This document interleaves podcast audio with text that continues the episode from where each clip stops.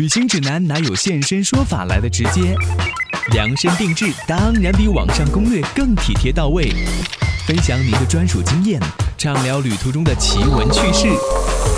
现在就和我一起走进七嘴八舌去旅行。各位来自全球的听友还有网友，你好吗？我是王子聪，欢迎你收听今天的七嘴八舌去旅行节目。对于我们没有去过的地方，常常都会有一些误解。比如说提到肯尼亚的时候，你会想到什么呢？可能是非洲的不足，可能是非洲并不太发达的那种固有的画面，还有国家公园里的各种各样动物等等等等。这些印象哪一些是比较片面的？哪些是正确的？肯尼亚这个国家要怎么样正确的去打开它？我们今天在节目当中会为大家邀请来的嘉宾是中国国际广播电台前驻肯尼亚的记者郑智，他曾经在肯尼亚驻站过两年的时间。欢迎你收听我们今天的节目。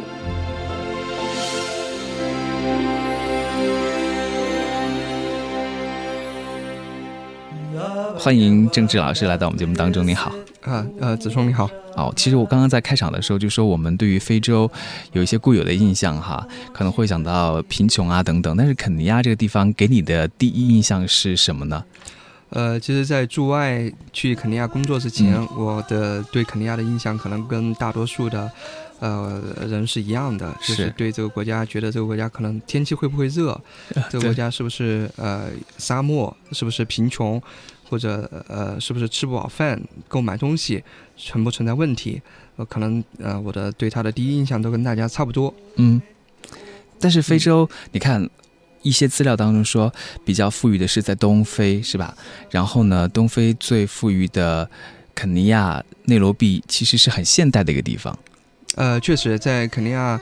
呃，生活了两年多的时间，发现啊，内罗毕可可以说与世界上，呃，所有的国际化的大都市，呃，都是都具有他们的共性。呃呃，内罗毕是一个非常国际化的一个城市。嗯嗯，你看到的是什么场景呢？就是高楼大厦、摩天大楼等等。呃，确实，内罗毕它的高楼大厦非常多，同时呢，它也可以说是一个森林城市。嗯，它的绿化率非常高。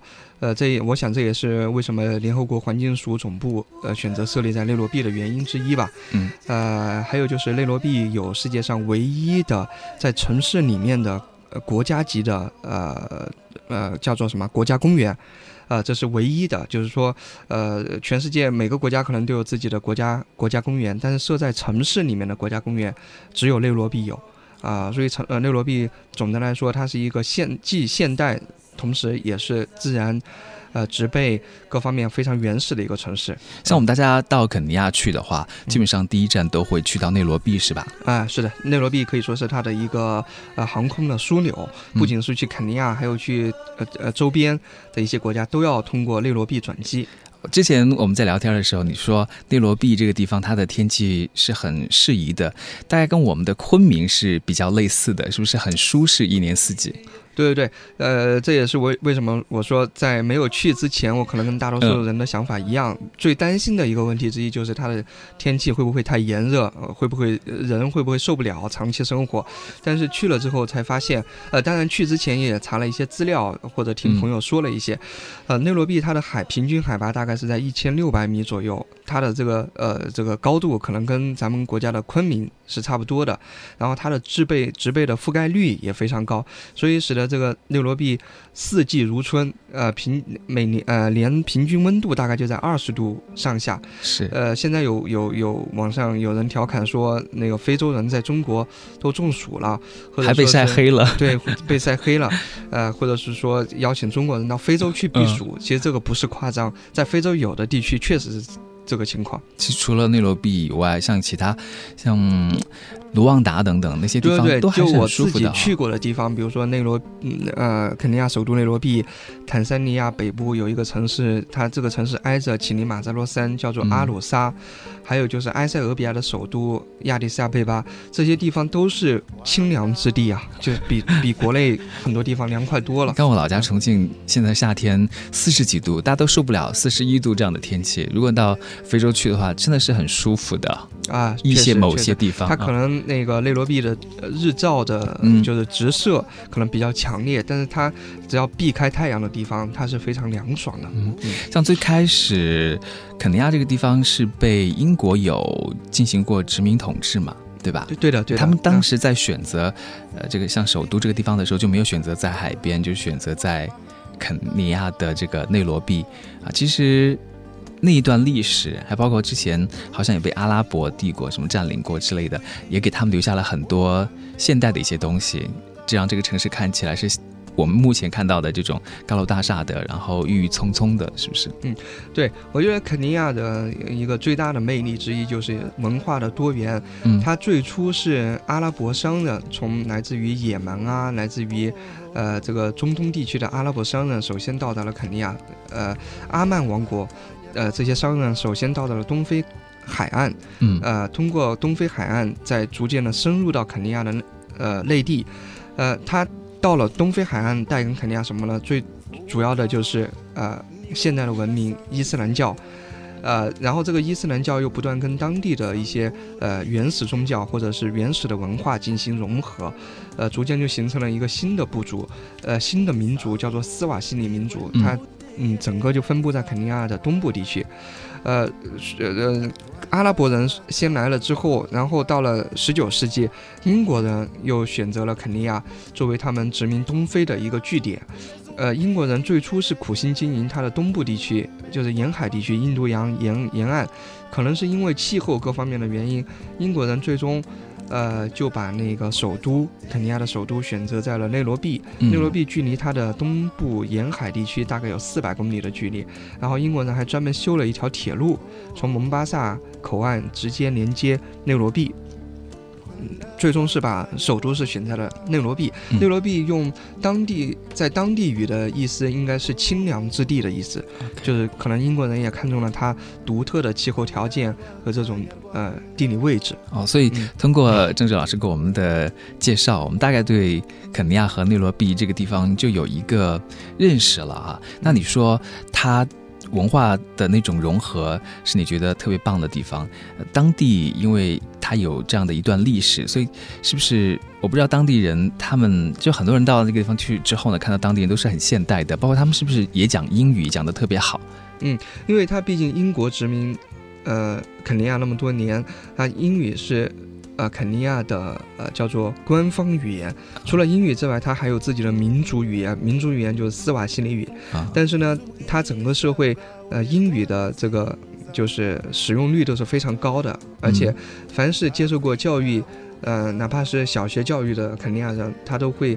不仅会说，而且会写非常标准的英语。嗯，呃，所以说，呃，在肯尼亚这个，呃，如果你会英语的话，在肯尼亚旅游是不存在任何问题的。嗯，像我们想到肯尼亚的时候，就不只是像马赛族之类的，它其实这种大都市是很现代的。包括我们电台里面的肯尼亚的专家，我就觉得他们好摩登，很时尚。你在街头看到的那些人，是不是也都是这样子的？然后我也想了解一下，就肯尼亚人他们的特质是什么样？呃，其实肯尼亚与中国。呃，有很多东西都是共通的，都是相似的，就好比呃，中国人呃，外国人提到中国人是什么样一种生活状态，其实大多数的中国人都生活在城市里面，嗯，呃，不过也有少数的中国人，呃，少数民族是还保留了他们的传统，生活在呃遥远的农村，呃，比较偏僻的地方。肯尼亚其实情况也是一样的，呃，我们他们的大多数人也是生活在大城市，比如说在蒙巴萨、在内罗毕这样的大都。是，他们也有少数的这样的部族，呃，他们叫做部族，我们叫做民族，他们。呃，有少数的部族也是生活在比较比较比较偏僻的地方，只是说可能我们看到平时的宣传，或者是旅游片，或者是各种宣传，把这些部族的生活无限的给放大了，可能我们就会脑子里会生出得出一种印象啊，肯尼亚会不会就是一个部族的国家？呃，是不是到处哪儿都是部族？其实不是这样的，我们去到的内罗毕这些大都市，它的都市生活跟世界全世界所有的都市生活没有什么大的本质的区别。它也有很多都市生活的烦恼，比如说交通很拥堵啊等等，是不是？对对对，呃，内罗毕其实可以说是一个很比较发达的一个城市，当然它的这个交通交通病。这个拥堵肯定是它的一个城市病之一了，就像北京一样哈，都很拥堵的。它的拥堵程度呃不亚于北京啊哇！而且随着它的这个中产阶级的这个不断的崛起啊，就是私家车的拥有量不断的上升。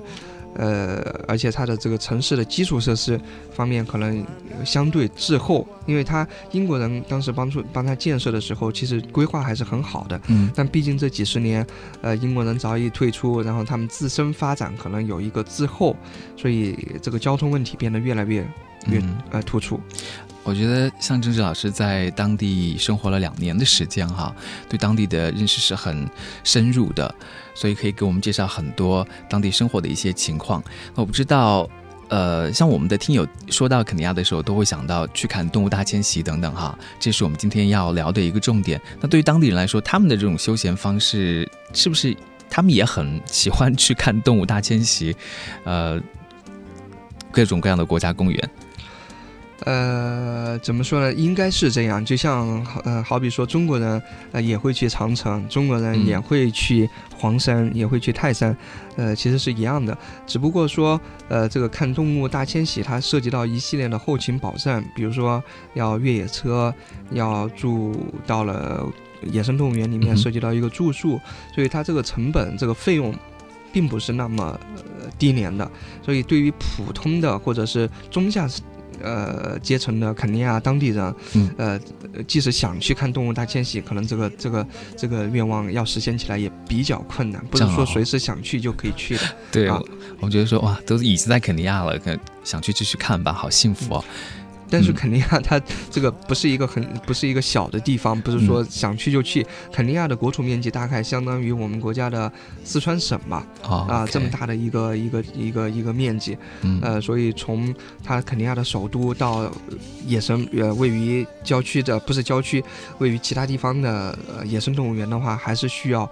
一定的时间的，嗯嗯，那我们来聊一下，就是去肯尼亚看这个动物大迁徙哈，它有不同的一些国家公园嘛？大家比较了解的，像马赛马拉的动物大迁徙，还有安波塞利国家公园等等啊，它是不是不同的国家公园也有不同的一些特点，或者有些呃，就属于那个地方的动物啊，在某个季节才可以看到的一些东西啊等等？呃，对，它肯尼亚的国家可以说是国家公园众多。它有国家公园，有有国家有自然保护区，嗯，它有不同层次的这样的一个分层，然后它嗯不同的分层，它会给予不同的一个保护，呃，比如说国家公园，呃，就是它级别最高的一个保护保护区域，呃，如果要说动物大迁徙的话，那只有在马赛马拉。呃，这个地方才能看到，呃，因为马赛马拉是与坦桑尼亚北部的一个叫做塞伦盖蒂的国家公园相连接的，可以说他们是，呃，他们是一个整体，在北部的区域叫做马赛马拉，在南部的区域叫做塞伦盖蒂，在这一个整体的呃大草原上呢，呃，会有很多神奇的事情发生，比如说，呃，为什么会发生动物大迁徙呢？就是因为动物它会根据这个水草的呃丰润的程度来选择，呃在哪边定居。比如说每年的特定时候，肯尼亚那边的水草会更丰，呃怎么说呢？水草很更足。那么呃呃很多的角马还有其他的动物就会从南部的坦桑尼亚迁徙到北部，去为了这个水草。从南部专门迁徙到北部，这样就带给了大家一个举世瞩目的一个非常非常震惊的一个一个奇观吧，可以说就动物大迁徙。这个范围是很广的嘛，它主要就是从肯尼亚到坦桑尼亚这两个地方，对，就是从南到北或者从北到南这两个地方迁徙。呃，这这个这个这个这一片草原，就是我们小时候看《动物世界》。的时候，《动物世界》的拍摄地就在塞伦盖蒂和马赛马拉这个这两个草原。嗯，实际上它们是一个整体嘛，呃，两个不同区域不同，名字也不同，国家，呃，马赛马拉是位于肯尼亚境内，塞伦盖蒂呢是位于坦桑尼亚境内。呃，每年的特定时候就会发生这样的一个迁徙。它为什么说它是一个壮观呢？它就是因为迁徙的话，它要经过一条河，叫做马拉河，而马拉河里面是遍布了各种危险，有鳄鱼躲在这个马拉河里面，还有各种，比如说狮子啊，各种动物，都对这些角迁徙的角马构成威胁。这很惊险哈。对，但是他们为了这个生命，为了这个这个这个。怎么说呢？为了更好的居住环境，为了水草，他们即使有这么这些危险，也会成群结队的通过这个马拉河。这样的话，就一个非常非常壮丽的一个景象。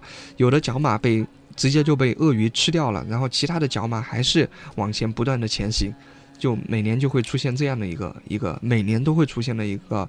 一个呃景象，就你会看到生命最原始的那种状态。对对对对对，与自然的一种抗争吧，可以说是。但这个场景迁动物的大迁徙呢，只是发生在这个这个国家公园。在肯尼亚其他的国家公园，比如你刚才提到的安波塞利国家公园、什么拉库鲁国家公园，每一个国家公园都有自己的一些特点。比如说安波塞利国家公园，它呃，它就是在乞力马扎罗山的北侧。嗯，在这个安波塞利大。草原呢，国家公园呢，你可以看到大象，成群的大象在乞力马扎罗山的前面漫步，悠闲漫漫步的一个场景。呃，这也是我们看到很多明信片、明信片上面的一个场景。这就是在安波塞利国家公园。然后拉库鲁国家公园呢，就是一个火烈火烈鸟聚居的一个国家公园。嗯，哎，那我我知道，就是说。我们去看动物大迁徙，大概就是在七月底到八月中下旬，就是我们现在这个时候是最好的，是不是？呃，对，呃，应该说七月到九月都是比较好的时间吧。嗯，那比如说去大象的乐园，就是刚才你提到的另外一个安波塞利国家公园，它也是有这样的一个好的时时节。呃，在我看来，除了这个动物大迁徙之外，呃，其他任何时候，呃，其他的国家公园的这个这个区别。我觉得不是那么大，嗯，就动物，它野生动物都是在那个公园的，呃，只是说可能不同的季节，那个草的高度可能不一样。比如说，嗯，它有的季节有的有的季节，它的水，嗯，它的草。呃，已经枯了，那么可能你的视野就会更好。嗯，有的时候它的那个雨季足，它的草长得比较茂密的时候，那么你的视野可能会受到一定的影响。嗯，但是总体而言呢，它的这个动物本身是不会发生变化的。嗯，所以说肯尼亚是一个一年四季都可以去旅游的国家。哪一个国家公园是你去的次数最多的？呃，去的最多的应该是马赛马拉吧？几次？去过三次马赛马拉国家公园。啊，但遗憾的是，只见到过一次动物大迁徙。因为大迁徙一是要找对时间，它每年只有七到九月这个时间，嗯，啊，迁徙会上演。呃，还有就是你去的时候，不是说它随时都在通过那个 马拉河。我们所说的看到动物大迁徙，就是指的是它看到它通过马拉河的那个壮丽的场景。主要说的是角马吗？都是角马啊，呃，可以可以说是上万的角马排着整齐的队伍。通过这个马拉河，呃，但是我们去的时候呢，碰巧那个角马在马拉河边站，就是逗留了可能有两个小时，它还是没有通过那个河，因为它有一一批就领队的角马，它会不断的去试水，嗯，就是先跳下去试一下水，然后又返回。如果它不动的话，所有的角马都不会动。呃，可能是因为他觉得这个确实太不安全了，这个不是不宜行动，所以他那个我们等候了两个小时，实在没法等了，因为那个时候还有其他的事情，就没有等到，所以呃，一共去了三次，只有一次看到了角马通过这个马拉河的场景。我当时什么样的心情啊？呃，你说看到这个通过的时候吗？对，呃。我现在都很难回忆当时的心情，当时都在拼命的拍照了，嗯，感觉啊，你说你去了三次，其实每一次看到的这个场景都是不一样的嘛？就刚刚描述说，因为它草的这个深浅有别，所以每次都会看到不同的动物。还有一点就是啊，这个野生动物园肯尼亚的国家公园带给我们的一个非常它的魅力所在，就是它每次都会给你不同的惊喜，因为你不知道你这一次去指定可以看到哪些动物。因为你动物不是不是不是被不是被那个怎么说呢？不是被拴起来的，呃，你进入到这么大的一个区域，开着越野车，你每一次都是一个惊喜的，相当于是一个探险发现之旅。每一次可能看到的动物都是不一样的。嗯，比如说我这一次可以看到狮子捕猎，下一次我可以看到甚至看到狮子交配。嗯，就每一次你都可以看到，就都都都会有不同的发现，或者某一次你还会看到成群的狮群，呃，母狮子带着小狮子这种漫步的场景。这不是说每一次都可以看到的，所以你每一次都是充满了期待，嗯，的一个一个一个旅行。就是在一天当中，有没有什么样的时候是比较就更合适的？那比如说狮子吧，它可能早上或者晚上的时候出来时间比较多，或中午的时候太热了，它们就会休息啊，等等。对，它是有一定的规律的。它呃，具体的话，呃，你去的话，肯定有呃向导或者司机，他们会告诉你。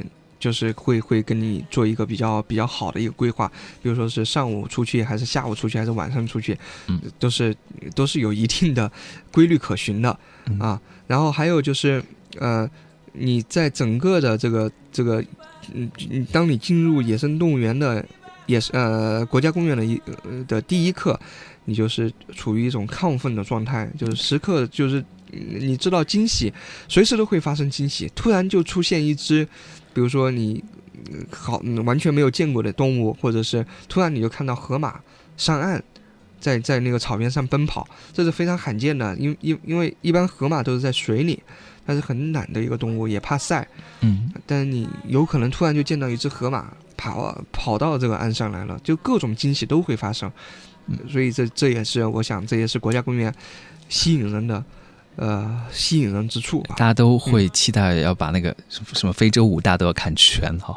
对对对，大家可能都抱着这样，就是说看到非洲五大动物的一个一个一个想法。是有哪些来着？就是犀牛，呃，犀牛、河马，呃，非洲水牛吧，大象，大象啊啊等等哈。对五大，我具体具体我也不是像像大家就是去国家公园，呃，有没有可能就是住在那个国家公园里面呢？呃，这就是肯尼亚旅游的这个这个怎么说呢？可贵之处。嗯，呃，像在咱们国家，比如说你要想说住在某一个景区里面，一是可能服务条件。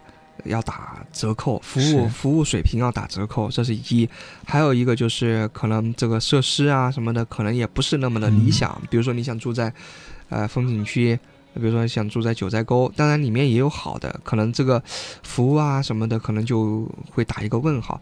但是肯尼亚它这个旅游设施的话就是非常的完善，呃，在它几乎所有的国家公园里面。呃，一是国家公园，二是这个自然保护区。其实马赛马拉严格的说，它不是国家公园，它是自然保护区。像这样的自然保护区里面，它有大量的这种旅游的设施，从呃各各类的星级酒店都有。比如说在以马赛马拉为例，它里面有顶级的啊这些世界的品牌，比如说费尔蒙、什么凯宾斯基、万豪。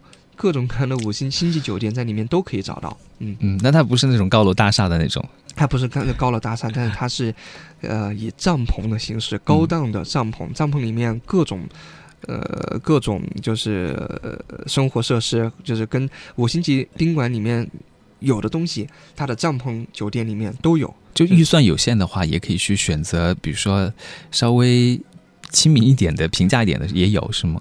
对，它有呃，除了顶级的这些五星级的酒店之外，它也有相对，呃，嗯，价格相对低廉的一些住宿。但基本上，如果是在这个旺季七月份到九月份的时候，应该都还是挺贵的哈。对，因为肯尼亚，嗯，怎么说呢？肯尼亚这个旅行的话，包括东非肯呃肯尼亚、坦桑尼亚的旅行。都不能说是一个比较经济实惠的一个旅行，它的这个费用还是需要一定费用的。呃，尤其是你到了国家公园，如果你想更好的感受这个这个嗯野生动物，更好的感受这种原始的自然的风貌的话，那肯定就是住到更景区里面更深入、更核心的一个一个一个景区。那么这样的话。费用肯定就会相对的更高了。嗯，夏老师，你之前就说到，呃，这个景区很多这种条件很好的一些住宿设施，因为它最开始 Safari 都是给那种贵族享用的一种活动，所以他们的这种条件都是很好的，因此才遗留下来了这样的一些东西和服务。对，可以说是一个传统吧。就是说，在一百年前，这个西方的殖民者到肯尼亚，他们要进行这种 Safari 去看野生动物，它这个是耗资巨大的，可能呃要带好多人的，可能两个人出行可能带了一百个随从或者呃用的。跟他们那个各种设设施设备、生活必用必需品都得给他们带上。嗯，这是一个非常奢华的一个活动，不是说任何人都可以去狩狩猎，或者任何人都去可以去看动物的。嗯，啊，所以它这个传统可能也延续了下来。呃，整个看野生动物的这种这个怎么 safari 之旅，都是一个比较高端享受的一个旅程。嗯嗯，现在有很多人去度蜜月是吗？对，越来越多的。呃，越来可以说是，西方人其实很在到肯尼亚到到非洲去度蜜月是一个传统的，可能有几十年上百年的历史，但对于中国人来说，可能是近几年兴起的一个呃一个选择。像我们现在想度蜜月，可能就是马尔代夫啊、海岛啊度过哈，还是比较少说到非洲去去国家公园来度蜜月。呃，其实有这样选择的年轻人，在我们国家，应该是说，应该是越来越多。可能这个普及率还有待提高，但是知道这个事情和做出这个选择的人，应该是越来越多。因为肯尼亚不仅仅是可以有，可以看野生动物，它还有非常。呃，非常非常好的印度洋东非海岸，有非常有世界一流的海滩。这个我们下期节目跟大家再详细的聊一聊哈。那像我最后再问一个，就是我们去看这个动物大迁徙的时候，有没有什么需要特别提醒大家注意的一些事项啊？呃，我觉得呃，那他呃，你你想在我们国家八达岭野生动物园。也也发发生过一些动物伤人的事件。那么，呃，同理，在肯尼亚这种更加原始、更加这种怎么说，动物更加野性的一个一个场景中，安全第一，安全肯定是第一的，那就得严格的遵守啊保护区、野生动物园的相关的规定，不能下车的地方是绝对不能下车的。嗯啊，然后不应该向动物喂食的时候，那是肯定不能喂的。嗯，就是严格。提醒自己，安全意识是最重要的。嗯，好，我们今天这一期节目呢，就聊到这里啊。谢谢郑志老师给我们讲了那么多。我们在下次节目当中还会带大家更加深入的去了解肯尼亚啊。今天谢谢你，好，谢谢子聪。